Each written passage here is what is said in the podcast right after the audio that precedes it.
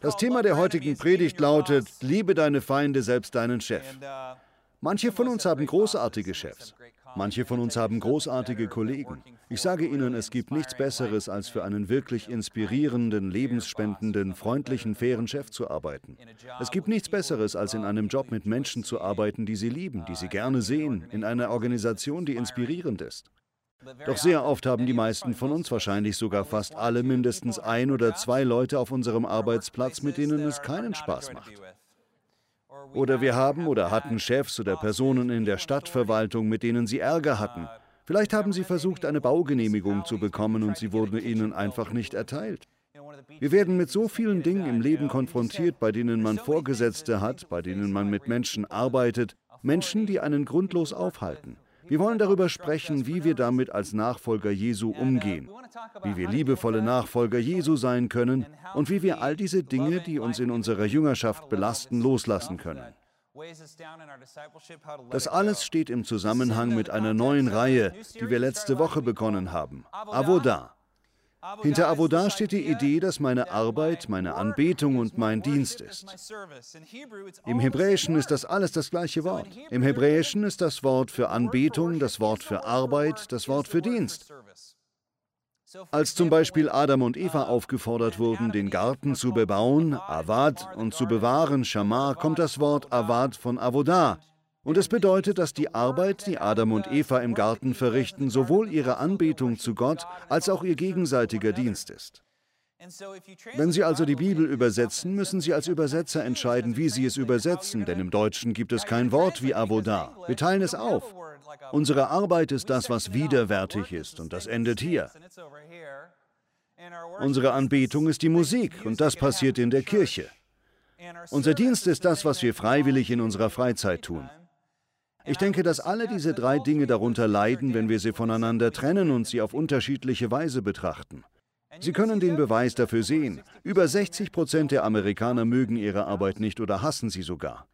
12 bis 15 Prozent hassen ihre Arbeit tatsächlich, wodurch 20 bis 25 Prozent übrig bleiben, die es wirklich genießen, in ihre Arbeit zu gehen. Das bedeutet, dass sie zu der Minderheit gehören, wenn sie ihre Arbeit lieben und somit auch ihre Kollegen und ihren Chef, dann haben sie Glück. Ich denke, das ist der Grund, warum viele von uns bei einem Bürojob denken, dass der Montag schrecklich ist und das ganze Leben daraus besteht, Montag bis Freitag durch die Hölle zu gehen, damit man am Wochenende Frieden hat. Samstag und Sonntag sind meine Belohnung. Viele von uns sind Workaholics, andere dagegen arbeiten überhaupt nicht mehr. Vielleicht sind ihre Kinder schon ausgezogen, wodurch sie keine aktive Vater- oder Mutterrolle mehr haben. Vielleicht wurde ihnen gekündigt. Sie sind an dem Punkt, an dem Sie sagen, ich hasse meinen Job, aber noch mehr hasse ich es, keinen zu haben. Deshalb wollen wir heute darüber sprechen, wie wir uns am Montagmorgen auf die Arbeit freuen können. Wie jeder einzelne Tag erfüllt von Gottes Reich, voller Leben, voller Freude sein kann. Wie wir in unserer Pause, in unserer Arbeit, in unseren Hobbys, unserem Dienst, unserer Großzügigkeit eine Bedeutung finden können. Ich denke, dass es in diesem einen Wort zu finden ist. Avodah. Ich mag es nicht, Nietzsche zu zitieren, doch er hat gesagt, dass es in jeder Sprache eine Philosophie gibt. Es erscheint mir einleuchtend, dass es im Hebräischen die Idee gibt, dass Gott unsere Arbeit liebt. Wenn wir mit ganzem Herzen arbeiten, wenn wir arbeiten, als würden wir Gott dienen und nicht den Menschen, wenn wir arbeiten, als hätte unsere komplette Arbeit einen unendlichen Wert, dann wird sich irgendwie in Gottes großem Plan etwas verändern. Unsere Arbeit verbessert sich, sie ist der Mühe wert, unsere Woche wird fröhlicher. Doch es gibt Millionen Gründe, weshalb es weise ist, ihre Arbeit als Anbetung und als Dienst wahrzunehmen, dass sie ein Geschenk an andere ist und eine Tat, um Gott anzubeten. Das bedeutet das Wort Avodah. Eines der Dinge, über die ich heute sprechen möchte, und letzte Woche haben wir schon darüber gesprochen, ist, wie wir das tun können. Was ist jedoch, wenn wir mit Leuten arbeiten müssen, die unfreundlich, schwierig oder unfair sind? Wenn Leute unsere Tacker stehlen und sich an unserem Computer einloggen, wenn sie uns Spam-E-Mails schicken. Oder Menschen, die uns nerven und über uns lästern. Was ist mit Chefs, unfaire Chefs, die uns nicht unterstützen, uns keine Gehaltserhöhungen geben oder uns mit Kündigung drohen? Chefs, die jemanden bevorzugen oder Kollegen, die die Lorbeeren einheimsen.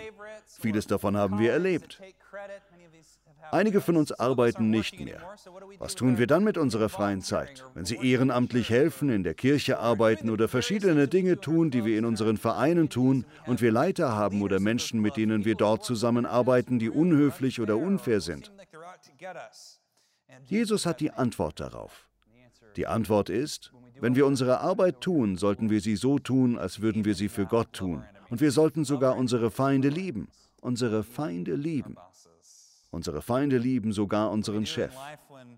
Was tun wir in unserem Leben, wenn wir mit Menschen arbeiten müssen, die wir Pastoren BGBs besonders gnadenbedürftig nennen? Was tun wir, wenn wir BGBs um uns haben, die wir täglich sehen? Wie arbeiten wir mit ihnen? Die Antwort ist, wir lieben sie. Wir lieben sie. Wir lieben Menschen. Das ist das zentrale Merkmal eines wahren Jüngers Jesu. Wenn ich in der Sprache der Engel reden kann, oder? Aber keine Liebe habe, bin ich ein dröhnender Gong. Liebe definiert, was es heißt, ein Nachfolger Jesu zu sein. Sehr oft, wenn wir darüber sprechen, unsere Nächsten zu lieben oder tatsächlich unsere Feinde zu lieben, sprechen wir darüber im Sinne von es noch stärker zu versuchen. Gib einfach dein Bestes, sie zu lieben. Obwohl das natürlich besser als gar nichts ist, ist es nichts, was für immer andauern wird. Wenn wir davon sprechen, unsere Feinde zu lieben, geht es um eine komplette Veränderung, die durch den Heiligen Geist stattfindet. Dann sind wir neu erschaffen und werden ein liebender Mensch. Das ist ein entscheidender Teil und kann nicht unbeachtet bleiben. Ich habe eine ganze Predigtreihe darüber gehalten, Überfluss, ein Leben ohne Mangel. Das ist das große Thema von Dallas Willard. Ich denke, er nennt es einen Dreiklang der Genügsamkeit. Er fasst dabei all diese schönen Zeilen zusammen, in denen man die Reise des Jüngers zu einer neuen Schöpfung erkennt. Als erstes kommt der Glaube, das Vertrauen, dass ich meine Feinde nicht zur Rede stellen muss. Das Vertrauen, dass es nicht meine Aufgabe ist, es in Ordnung zu bringen, wenn ich meine Feinde liebe und ich gute Dinge über sie sage und mich um sie kümmere, Gott wird sich darum kümmern. Wenn ich ihm ergeben bin und meine Feinde liebe, kann Gott dadurch Großes bewirken. Der nächste Schritt ist, sich selbst hinzugeben und nicht sich selbst aufzugeben. Es heißt nicht, dass es mir egal ist. Es heißt nicht, dass es mir nicht wehgetan hat. Es heißt nicht, dass meine Gefühle nicht wichtig sind oder dass ich keinen Stress habe. Doch es bedeutet, dass ich mich nicht selbst an erste Stelle setze. Ich höre auf zu sagen, wie kannst du nur? Ich fühle mich angegriffen. Das ist nicht richtig. Übrigens fällt mir das sehr schwer. Mir, Bobby Schuller. Gestern hat ein Hamburgerverkäufer es Hannah sehr schwer gemacht, weil sie gefragt hat, aus welchem Fleisch die Burger gemacht sind. Er antwortete, es ist alles das gleiche Fleisch. Ich hätte ihm am liebsten, oh Mann. Ich spürte die Wut in mir aufsteigen, doch ich kann Ihnen sagen, ich habe nichts gesagt, worauf ich sehr stolz bin. Das ist besser als gar nichts. Es ist besser als nichts. Das kam aus meinem tiefsten Inneren.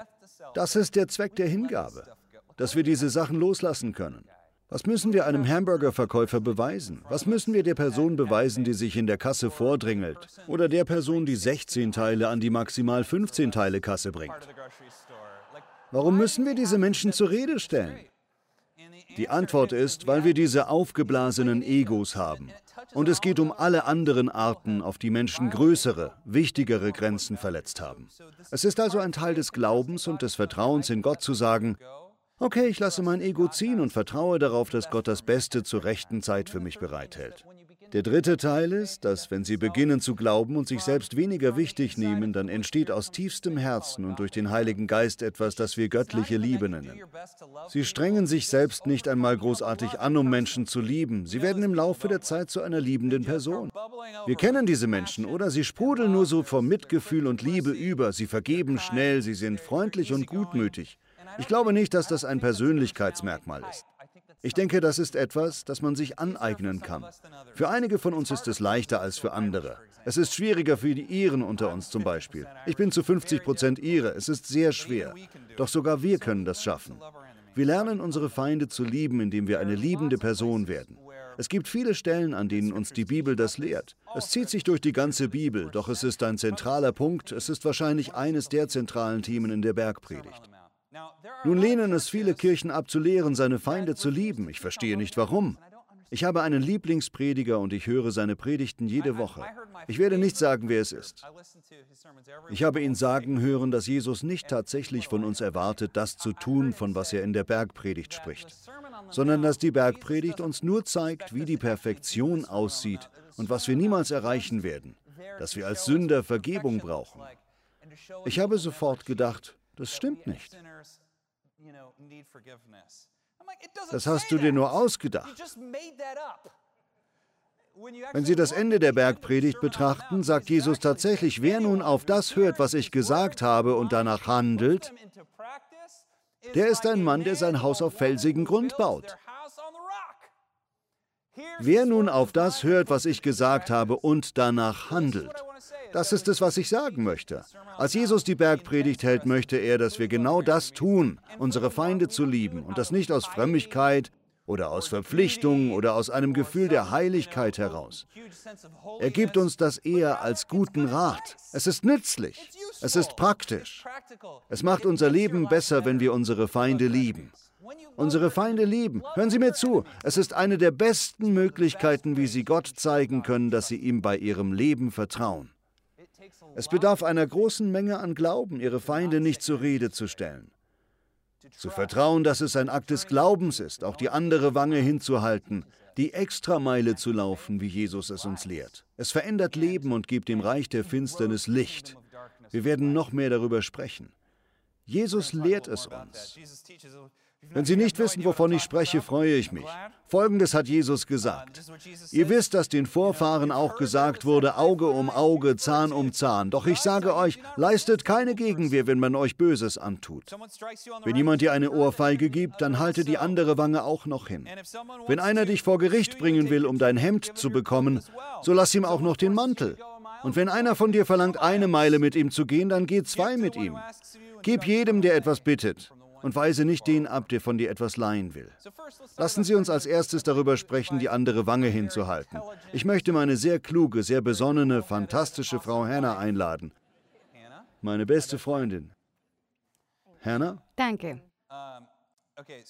Wenn Jesus davon spricht, dass jemand dir eine Ohrfeige gibt, dann spricht er über eine Beleidigung. Das ist ein Schlag mit dem Handrücken, so kennen wir es. In der hebräischen Kultur ist Hannah nun der Schläger. Sie ist der Tyrann und ich werde der sein, der drangsaliert wird. Das Opfer? Ich bin aber 1,90 groß und du nicht, also brauchst du einen Schnurrbart. Hier bitte. Bist du härter als ich? So schaust du mehr nach einem Schläger aus, als nach meiner Frau, die wegen etwas wütend ist.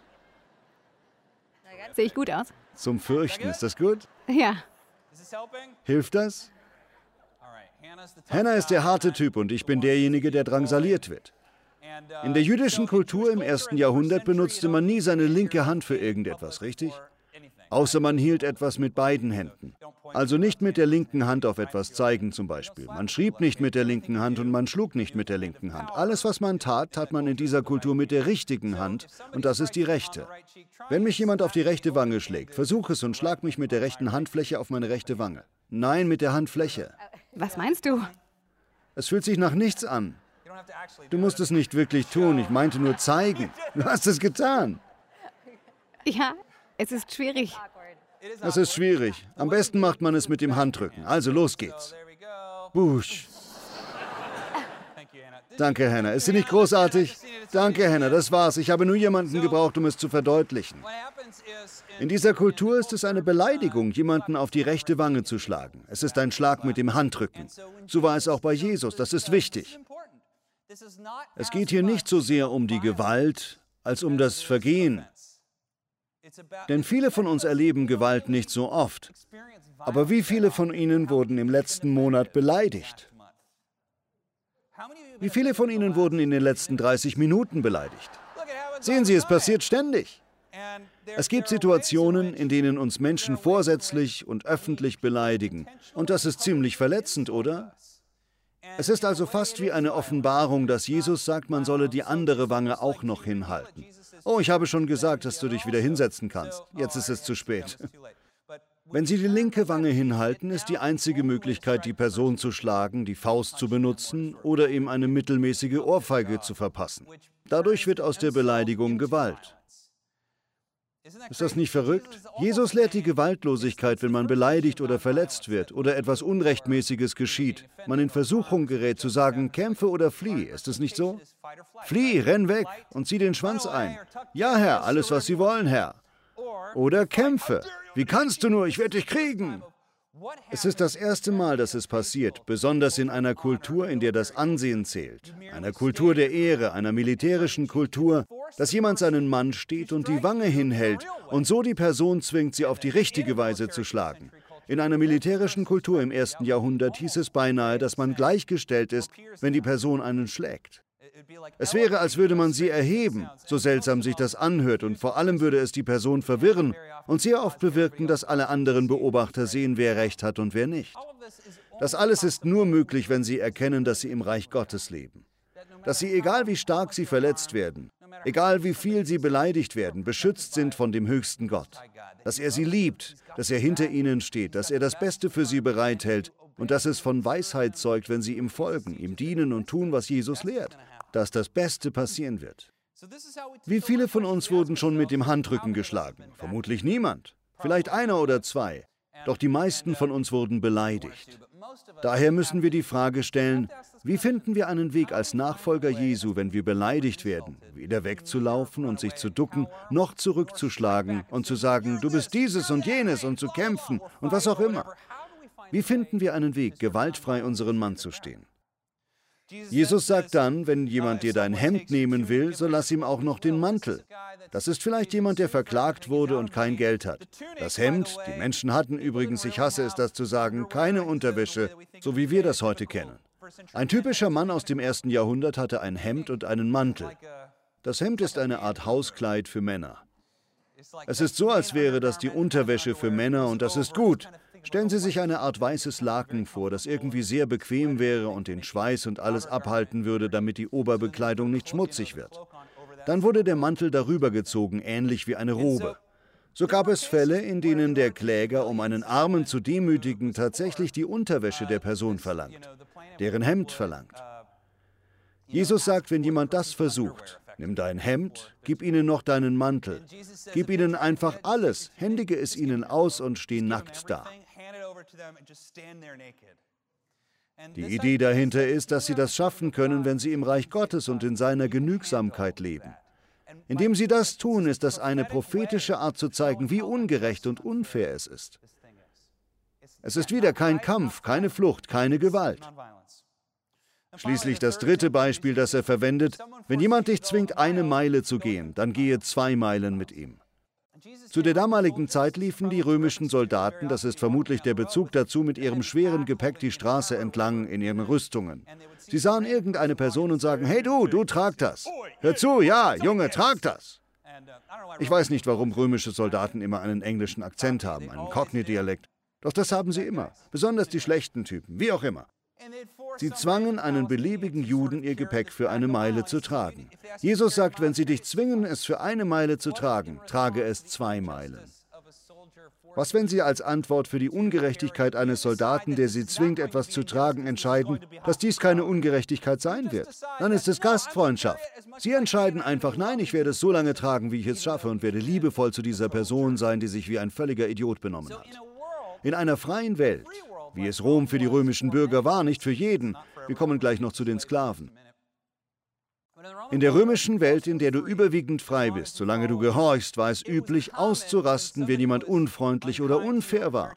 Wenn eine Person ausrastet, nun dann mache ich mit, ich eskaliere.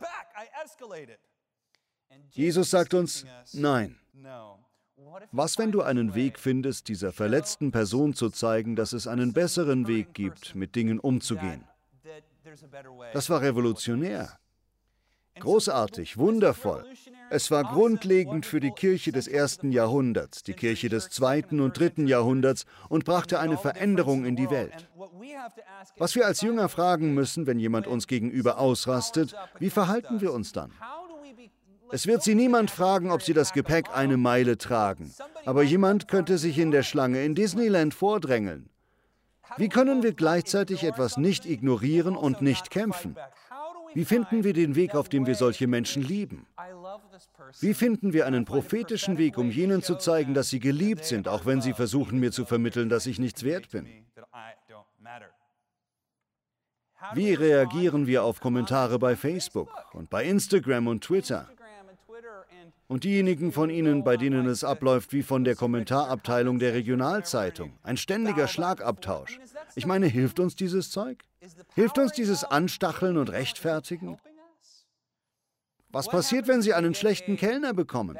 Einen richtig schlechten Kellner, der die Getränke nie nachfüllt, es gibt schmutziges Besteck, es dauert ewig, bis Sie einen Platz bekommen.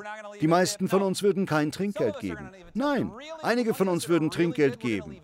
Diejenigen unter uns, die wirklich gut sind, würden vielleicht ein paar Cent geben, um sicherzugehen, dass niemand denkt, wir hätten es einfach vergessen. Wir möchten verdeutlichen, hier sind ein paar Cent, weil Ihre Arbeit genau das wert ist. Nichts. Was würde passieren, wenn Sie einen wirklich schlechten Service von jemand bekommen würden und er war wirklich schlecht? Sie haben vielleicht sogar etwas gesagt und dann gab es diese peinliche Spannung und anstatt kein Trinkgeld zu geben, geben Sie das größte Trinkgeld, das Sie jemals gegeben haben. Ein enormes Trinkgeld von 40, 50, 100 Prozent Trinkgeld. Was, wenn Sie das tun würden? Ich kenne diejenigen von Ihnen, die sind wie ich, ein bisschen Holländer, das ist meine andere Hälfte. Die eine Hälfte ist irisch, die andere Hälfte ist holländisch. Es ist so, als ob diese Idee ah wäre. Es ist ärgerlich, es ist schrecklich. Doch was würde passieren, wenn Sie das tun würden? Was, wenn der Heilige Geist Ihnen sagen würde, das zu tun? Was, wenn Sie in der Lage wären, das Leben dieser Person zu verändern, indem Sie ein enormes Trinkgeld geben? Was würde passieren, wenn jemand in der Arbeit etwas Schreckliches über Sie erzählen würde, Sie demjenigen vergeben und etwas Freundliches zu ihm oder über ihn sagen? Was, wenn jemand Sie bestiehlt und Sie ihm etwas anderes geben? Ist irgendjemand wie Jean Valjean? Er hat Silber gestohlen, die Polizei kommt mit Jean Valjean zurück und der Priester gibt ihm auch noch die Kerzenleuchter. Dann sagt er, damit habe ich deine Seele gekauft. Wir vergessen, dass es bei der Liebe zu unseren Feinden nicht um uns geht. Es geht darum, deren Leben zu verändern. Es geht darum, sie in eine neue Realität einzuladen, in der sie geliebt sind, egal was sie tun, dass sie etwas wert sind. Ich glaube, es war Rick Warren, der sagte, dass verletzte Menschen Menschen verletzen. Was passiert, wenn wir einfach beschließen, dass wir, egal wie verletzend sie auch sein werden, einen Weg finden, um ihnen zu zeigen, dass im Reich Gottes sogar solche Menschen geliebt werden? Sehen Sie, es geht nicht um uns. Es geht nicht darum, uns selbst zu beweisen. Es geht nicht um unser Ego. Es geht darum, Menschen in das Reich Gottes einzuladen. Damit kommen wir schließlich dahin, wo es um unsere Arbeit geht. Diese Idee hat das römische Reich komplett verändert. In einer Welt, in der Sklaven Eigentum waren und misshandelt wurden und es Patrizier an der Spitze gab, Senatoren und Reiche und jeder auf unterschiedlichen Ebenen war, da fand man in der Kirche einen Ort, an dem Senatoren, die gerade Christen geworden waren, Sklaven umarmten, das Abendmahl feierten und sich die Füße wuschen. Davon hatte noch niemand etwas gehört. In einem römischen Reich, in dem die Waisenkinder auf die Straße geworfen wurden, damit sie versklavt wurden. In einer Welt, in der ältere Menschen oft aufgegeben wurden, in der Kranke oft umgebracht wurden, trat die Kirche als diese Gemeinschaft auf, die sagte, bringt jeden zu mir. Sie fuhren fort, ihre Feinde zu lieben. Sie fuhren fort, sich gegenseitig zu lieben. Es gibt viele Historiker, weltliche und christliche, die glauben, es sei allein diese Tatsache, die das römische Reich komplett umkrempelte. Ein Reich, das so oberflächlich und wettbewerbsorientiert war, dass eine Gemeinschaft, die beschloss, ihre Feinde zu lieben und sich um die Ausgestoßenen zu kümmern, alles durch Mitgefühl und Freundlichkeit auflöste. Das zeigt so deutlich, was es heißt, ein Nachfolger Jesu zu sein. Paulus schreibt im Kolosserbrief diesen Abschnitt, den wir gleich lesen werden, Kolosser 3, Vers 22. Vorher zeigt Paulus dieses schöne Bild auf, wie das Leben eines Jüngers aussieht. Und tatsächlich lehrt uns Dallas Willard wieder, dass wenn wir einen Bibelvers auswendig lernen würden, es dieser sein sollte. Kolosser 3, die Verse 1 bis 17. Doch ich werde nur den Vers vorlesen, der danach kommt. Der sehr umstrittene Abschnitt, der besagt, Sklaven, gehorcht euren Herren. Das ist besonders in der heutigen Zeit eine entsetzliche Sache, wenn man es ohne Kontext liest. Diese Stelle wurde tatsächlich von Pastoren im Süden Amerikas vor dem Bürgerkrieg benutzt, um zu lehren, dass Sklaven ein Teil von Gottes Plan sind und so weiter. Natürlich liebt Satan es, einige der besten Passagen zu benutzen, um sie zu verdrehen und in etwas Böses zu verwandeln. Sklaverei ist laut der Bibel nicht in Ordnung. Sklaverei ist böse und schrecklich, es zerstört die Person.